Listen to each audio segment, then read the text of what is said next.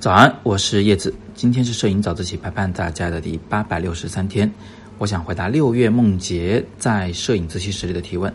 他翻拍了一张电脑上的图片啊，这是我在自由摄影师这门课里面有讲到的快门那一章里面的一张图。那我用这张图来说明慢速快门时呢，呃，这个。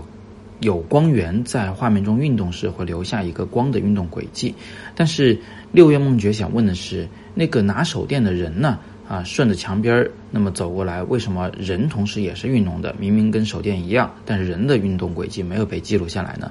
道理很简单，人的轨迹其实也被记录下来了。你可以仔细看一看啊，就那个蓝色的那个光的四周。啊，上下部分其实是有一点点朦朦胧胧、模模糊糊的影像的，只不过呢是非常非常模糊的一种状态。因为人呢，它是一个大面积的一个物体，它不像手电光是一个小点，而且人呢并不发光，它只是反光。那比起手电筒来说，它的这个光线强度是非常弱的，所以人留下的轨迹呢，就基本上是看不太见的。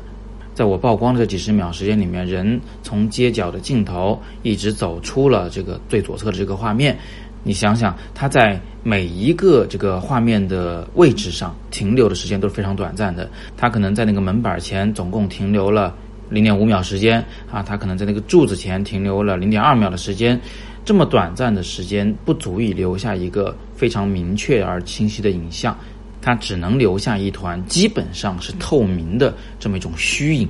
啊，但是手电光就不一样了，因为它是拿着手电冲着我这个方向在走，手电的光从相机这边来看是非常强烈的，所以手电在空中一划过去，是肯定会留下一个非常刺眼的曝光过度的一条线的。那这条线之所以是波浪形，是因为这个人走动的时候有上下的起落，那中间的那一个特别亮的小亮点呢，是因为在那个地方的时候，他突然发现路中间站着人。于是拿着手电就冲着我的相机方向给射来一束光，哎，看到我只是个拍照的以后，他就放心的继续往前走了。因为他把手电光投向我的时候呢是站立着不动的，所以那个地方就会出现一团特别亮的光点。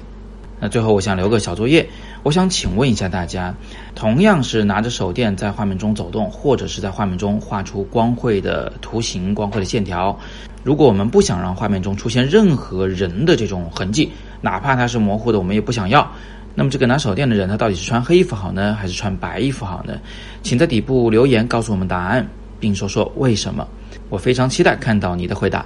今天是摄影早自习陪伴大家的第八百六十三天，我是叶子，每天早上六点半，微信公众号“摄影早自习”，不见不散。